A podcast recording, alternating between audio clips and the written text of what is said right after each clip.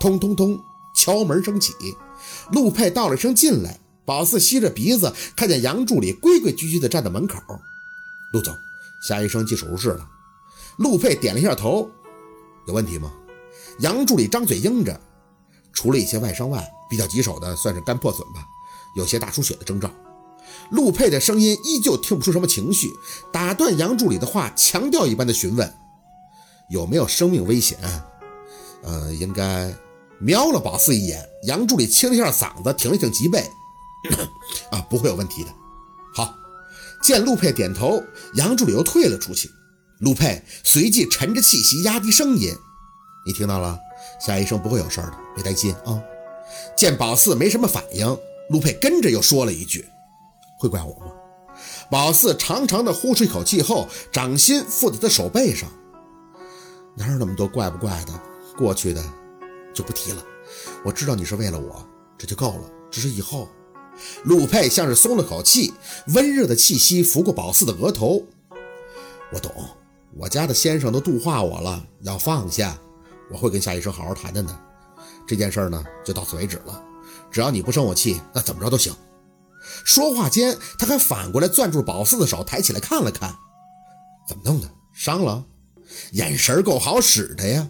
宝四扯了一下嘴角，哈，就是昨天下午爬树下的时候蹭的，没事儿。爬树，陆佩语气有些调侃：“哟，第一次知道兔子还会上树呢。做先生还得需要这技能吗？”气氛瞬间的松弛。宝四轻声失笑：“就是就是被狗撵的，着急之下就和小六上树了。”被狗撵？陆佩松开胳膊就揉着他的脸：“老子两条是不是跟你白说了？”宝四打开他的手，吸着还发烫的鼻子看着他：“啊，没事的，上树而已。”我几岁就会了，安全，很安全的。再详细点的就不能说了。挂在树上那出，现在想想都觉得丢人。陆佩盯着宝四的脸，满含意味。薛先生，咱能不能不什么活都接啊？就像秦森那样，单纯做个风水先生不行吗？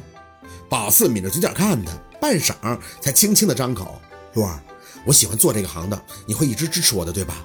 陆佩扶额，周身都散发出一种无可奈何。老子就是在给自己挖坑啊！我填呀！宝四手搭在他肩膀上，轻轻的笑。放心，我不会让自己有事儿的，我保证。你不是说你也想看着你的老婆一步一步的变成大先生吗？陆佩转过脸，就孩子气的挑眉。可是我不……叮铃铃，叮铃铃。宝四牵着嘴角看他，却有几分的无奈。这手机铃声总是来的这么是时候。陆佩呢，只能压下喉咙里的话，拿出兜里的手机。看了一眼来电人以后，眉头却直接就是一凛，五官突然就变得严肃了起来。没看清楚是谁，有些疑惑地看着陆佩起身，接着手机走出几步以后，站在窗边接起电话。喂，这么晚了，你怎么还没睡啊？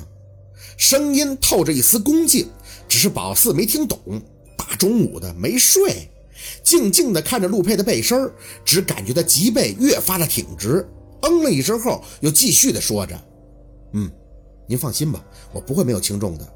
嗯，您老多久没熬过夜了？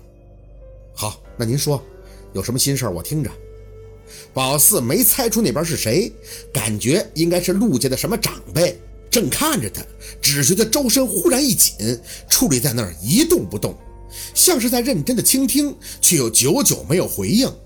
宝四很敏感的就捕捉到他周遭空气的凝滞，呆呆的看着，一分钟、两分钟，莫名的感受到了一丝紧张，起身有些犹豫的不知道要不要上前。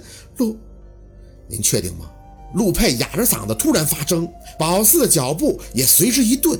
一分钟后，他声音很哑的应道：“好。”只一个字，却让宝四觉得说不出的复杂。不知道电话那边是谁，对他说了什么？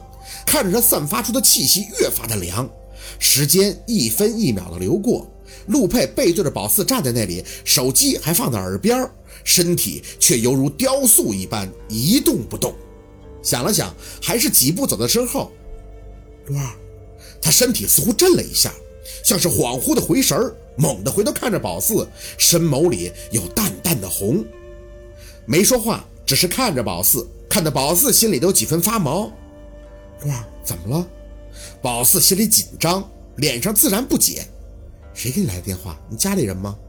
他状态嫌少的没有跟他在同一个频道上，很认真的看着宝四的脸，思维却很缓慢的回来，胡乱的应了一声哦，手机也一同揣进了兜里。没事没事，像是对宝四说，却要对他自己讲，这情形肯定不对。宝四走近了一步，半扬起脸看他，是你家里人跟你说了什么吗？陆佩轻吐着一口气。一瞬的恍惚后，看着宝四，又没事人一般的笑笑。啊是我姥爷，这老爷子失眠了，给我来个电话聊聊天。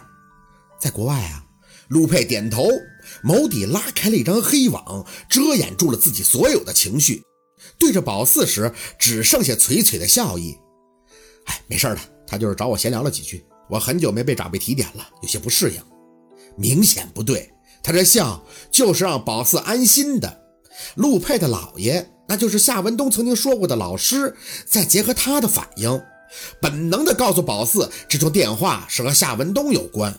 仔细的解读陆佩接电话时应的那两句话，心里抽了一口凉气。难不成是说夏文东和沈明雅的事儿？陆二，这通电话是不是和我爸有关啊？陆佩看着宝四的眼，没多言语，喝出口气，伸出手臂抱住宝四，声音仍旧很低。哎，是不是都不重要，没有什么事儿能阻碍我们在一起。那就是了，要领证了吗？宝四心里紧张。那要是，别担心。他轻抚着宝四的后背，轻声的安慰。还记得我说过的话吗？你要做的就是一点，只要坚定不移的相信我们会在一起就好，其他的都不重要。宝四知道这通电话打的不简单，心思虽有些沉重。可能做的就是搂住陆佩的腰，轻轻点头。好，今天的故事就到这里，感谢您的收听。喜欢听白，好故事更加精彩，我们明天见。